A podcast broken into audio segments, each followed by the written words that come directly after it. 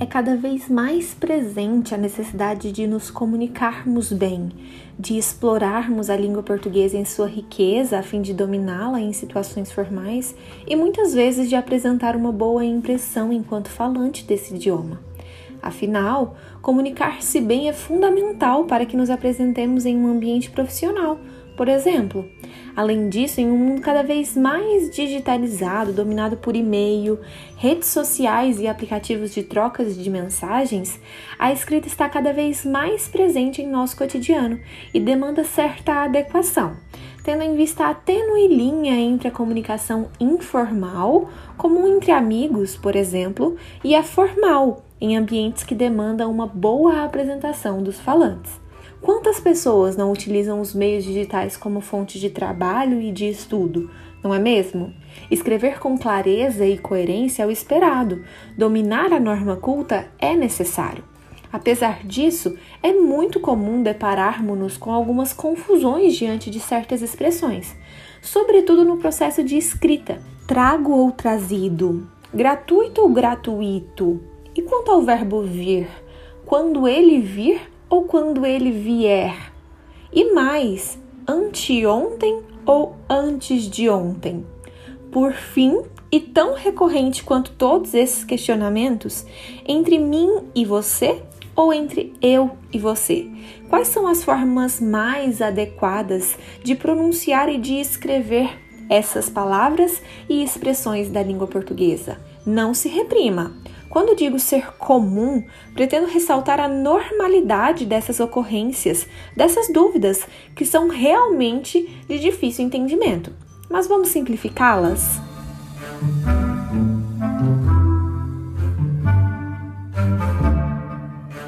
Enfim, pessoal, eu sou a professora Maria Beatriz, de língua portuguesa aqui do Brasil Escola, e esse é um podcast de dicas. Jogo rápido vamos solucionar algumas dúvidas bastante frequentes na língua portuguesa a fim de aprimorarmos o processo de fala e escrita. Sejam bem-vindos e aproveitem todo o conteúdo do Brasil Escola. Além desse formato de conteúdo nas principais plataformas online, como Spotify, Deezer e Google Podcasts, nós estamos também nas redes sociais, no Instagram, no Facebook e no YouTube, com inúmeras aulas interessantíssimas de todas as áreas do conhecimento. Aproveite para conferir e compartilhar com todos os seus amigos.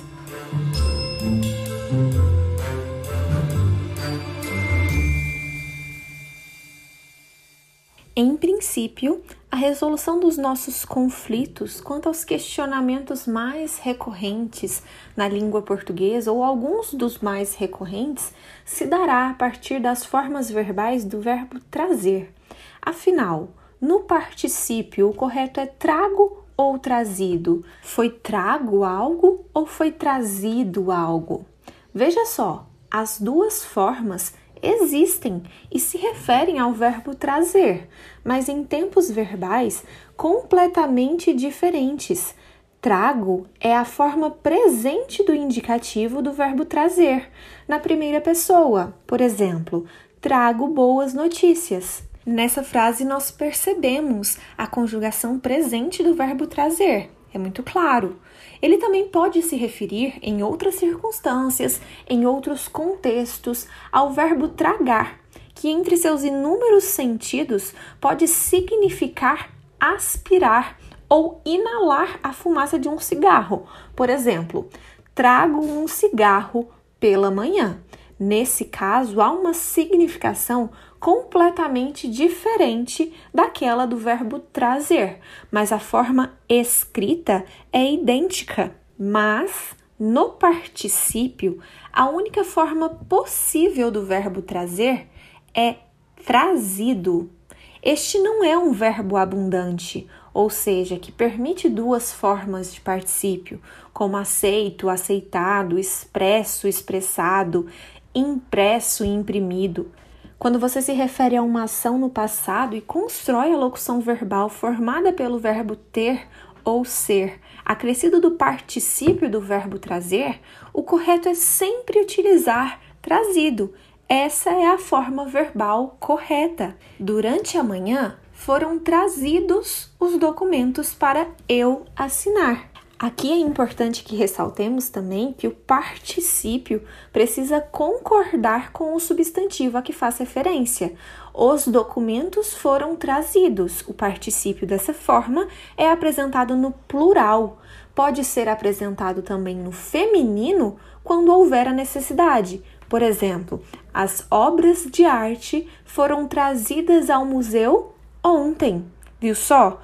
Obras de arte, substantivo feminino e no plural, o particípio do verbo trazer concorda-se da mesma forma, no feminino e no plural. O mesmo ocorre com alguns outros verbos da língua portuguesa, que assumem uma única forma de particípio. É o caso do verbo chegar, que assume meramente a forma chegado, não se aceita, portanto, a expressão tinha chego. O verbo cobrir, coberto, dizer, dito, abrir, aberto, escrever, escrito. Todos esses não são abundantes. Por exemplo, havia escrito excelentes crônicas no passado. Este é o correto e não havia escrevido excelentes crônicas no passado. Viu só? É importante que nos atentemos à possibilidade de um verbo ser ou não abundante. Em relação ao verbo trazer, nós sabemos que no passado a expressão adequada à norma culta é trazido. Tudo bem até aqui? Estamos só começando com algumas dicas para a língua portuguesa.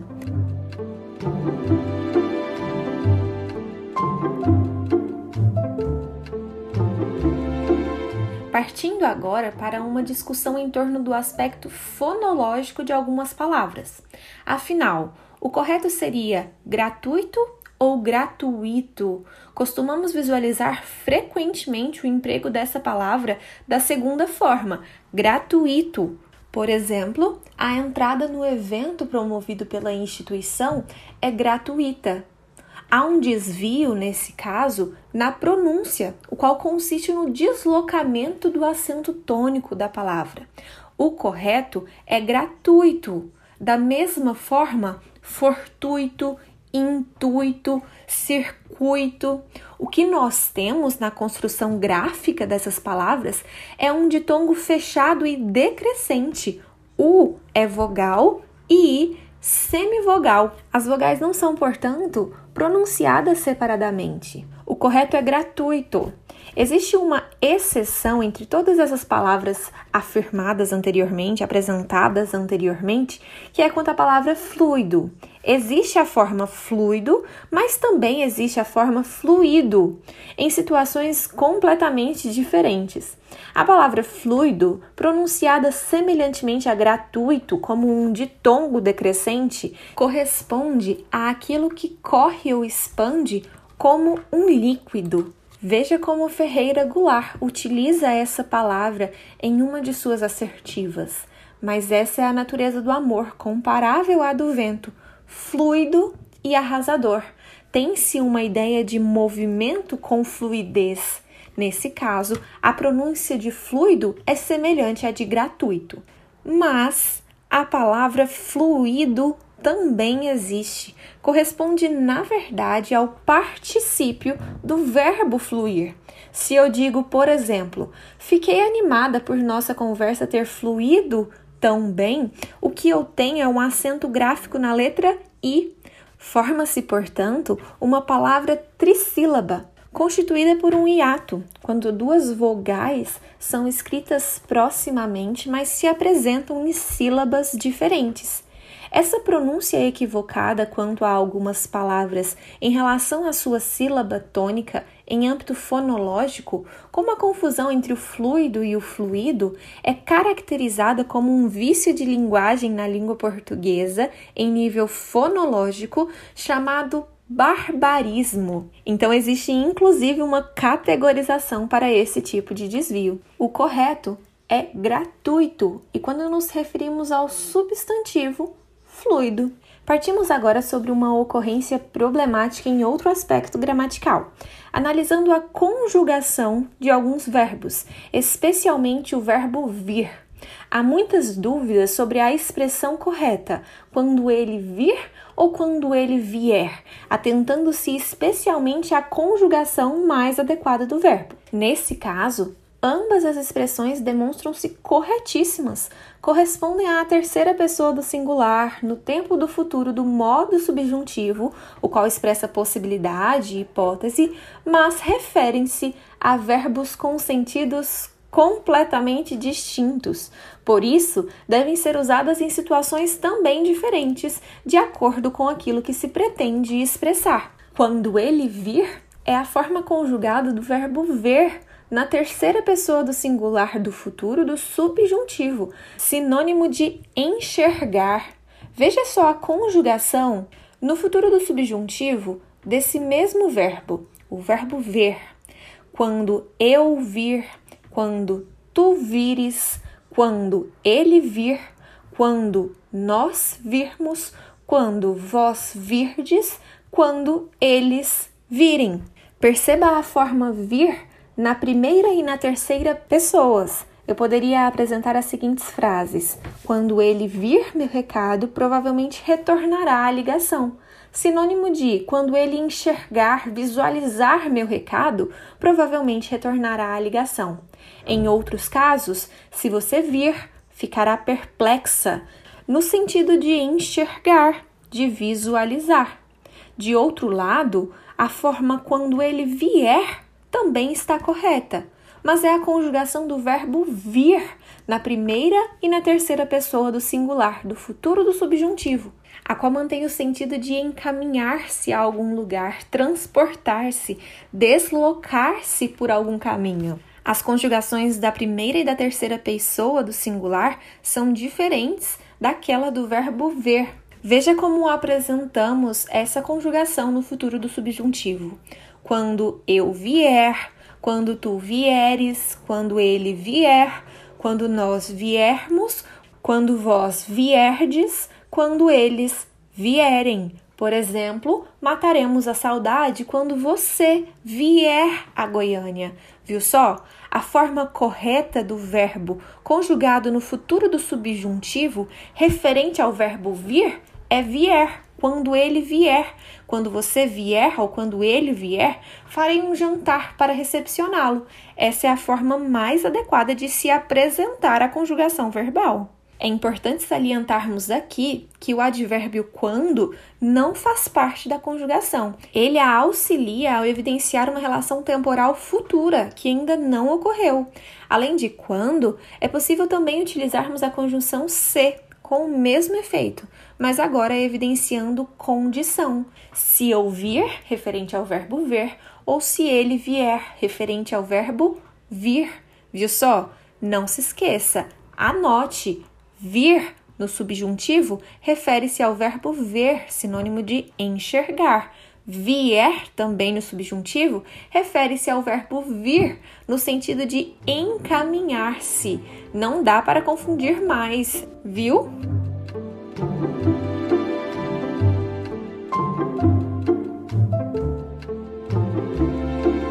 Seguimos então, resolvidos todos esses problemas, para a nossa quarta dica. Agora, sobre uma expressão muito curiosa, é uma dúvida muito pertinente acerca da expressão antes de ontem ou da palavra anteontem, registrada formalmente na língua portuguesa. O advérbio anteontem, escrito dessa maneira, juntamente, e a expressão antes de ontem existem na língua portuguesa e estão corretos. São formas equivalentes para indicar o dia anterior ao dia de ontem, claramente.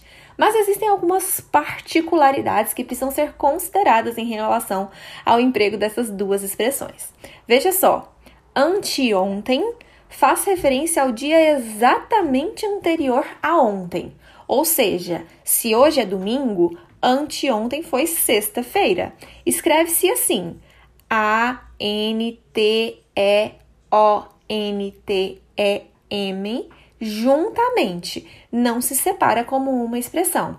Esse é um advérbio de tempo, de fato. Por exemplo, eu o encontrei anteontem enquanto ia às compras. Ou em mais um exemplo, por que faltou a aula anteontem? Perceba que há uma referência a um dia exato. Por que faltou a aula anteontem. Anteontem seria um dia preciso. Antes de ontem, por outro lado, também é um advérbio e tem significado similar, mas é mais abrangente, ou seja, antes de ontem refere-se a qualquer dia anterior ao dia de ontem, dois, três dias antes, uma semana, um mês, um tempo não contado. Se eu digo, por exemplo, o relatório ficou pronto antes de ontem, não se sabe exatamente em que dia se produziu o relatório. Sabe-se que até o dia de ontem ele estava Pronto. Embora muitos dicionários identifiquem anteontem e antes de ontem como sinônimos, há quem defenda que enquanto o advérbio anteontem indica apenas o dia imediatamente anterior ao de ontem, a expressão antes de ontem pode indicar qualquer dia anterior, sendo mais imprecisa. De um lado, eu tenho uma imprecisão clara, então. Antes de ontem lidava com muitas dificuldades em matemática. São dias antes de ontem não definidos, diferentemente da indicação precisa do advérbio anteontem. Anteontem você me explicou com muita clareza. Então entendi. Há um dia exato a qual se faz referência. Viu só? Uma curiosidade sobre esse assunto é que o dicionário da língua portuguesa ainda registra a palavra Trazanteontem é um advérbio que refere-se ao dia que precedeu o de anteontem. Referimos-nos dessa forma a três dias anteriores ao de hoje. Curioso, não é mesmo? Imagino que provavelmente você não conhecia essa palavra ou então entendia-a como sinônimo da expressão antes de ontem. Espero que isso tenha sido esclarecido e que você consiga utilizar adequadamente em seu cotidiano. Afinal, é um registro formal interessantíssimo da língua portuguesa.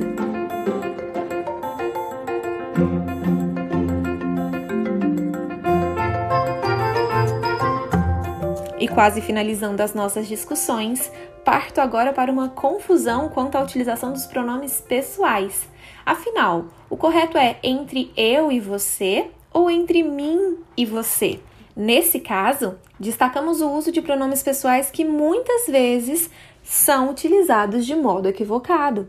Lembre-se das três formas pronominais: os pronomes pessoais do caso reto, eu, tu, ele, ela, nós, vós, eles e elas, os pronomes oblíquos átonos, me, te, se, o, a, lhe, nos, vos, os, as, lhes. E por fim, os pronomes oblíquos tônicos: mim, ti, ele, ela, você, nós, vós, eles, elas, vocês. Exatamente sobre esses últimos é que precisamos nos atentar quanto à utilização dessa expressão na língua portuguesa conforme a norma culta. De acordo com ela, após as preposições, emprega-se a forma oblíqua do pronome pessoal. Nesse caso, a forma oblíqua tônica. Veja só, se eu digo isso fica entre eu e ela, há um equívoco em relação a esse registro formal. O correto seria: isso fica entre mim e ela, ou isso fica entre mim e ti, quando a pessoa que se refere além de mim é o tu, segunda pessoa do singular. Os pronomes do caso oblíquo exercem a função de complemento. Veja só o exemplo. Trouxe boas notícias para mim. Nesse caso, há claramente a utilização da preposição para, que deve ser seguida do pronome oblíquo mim, como um complemento necessário à construção frasal. Aqui é importante que façamos uma ressalva. Se eu digo, por exemplo, preciso de orientações para mim realizar as atividades, eu estaria também cometendo um equívoco, seria um desvio. Isso porque, embora exista a preposição para, o pronome mim está exercendo um papel de sujeito da segunda oração, para mim realizar. Não há, nesse caso, a utilização dele como um complemento. Logo, o emprego do pronome oblíquo estaria equivocado. O certo seria: preciso de orientações para eu realizar as atividades. Apesar dessa confusão também frequente em relação a esse assunto, voltemos à dúvida central. Afinal, entre eu e você ou entre mim e você? Depois das explicações, constatamos que existe uma preposição entre. Então, o correto é entre mim e você, porque os pronomes oblíquos estão exercendo função complementar. Da mesma forma, ocorrerá com as demais preposições. para mim e você, para mim e ti, sobre mim e ele, entre mim e ela, contra mim, por mim, etc. Veja só, ele saiu sem mim. Não há acusações contra ti. Estavam conversando sobre mim. Ele veio em direção a você e a mim. Viu só? Atente-se então à utilização do pronome oblíquo tônico após preposições quando ele exerce essa função de complemento e não entre eu e você.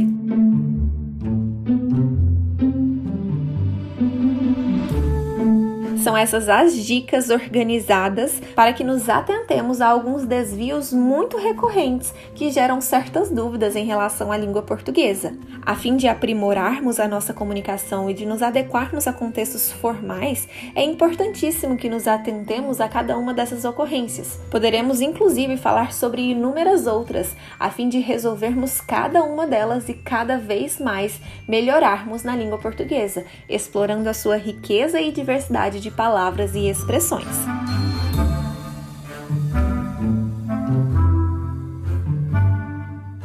Encontro com você nos próximos podcasts e aproveite para usufruir todo o conteúdo disponibilizado aqui no Brasil Escola. Compartilhe com seus amigos e nos procure nas outras redes sociais. Até a próxima!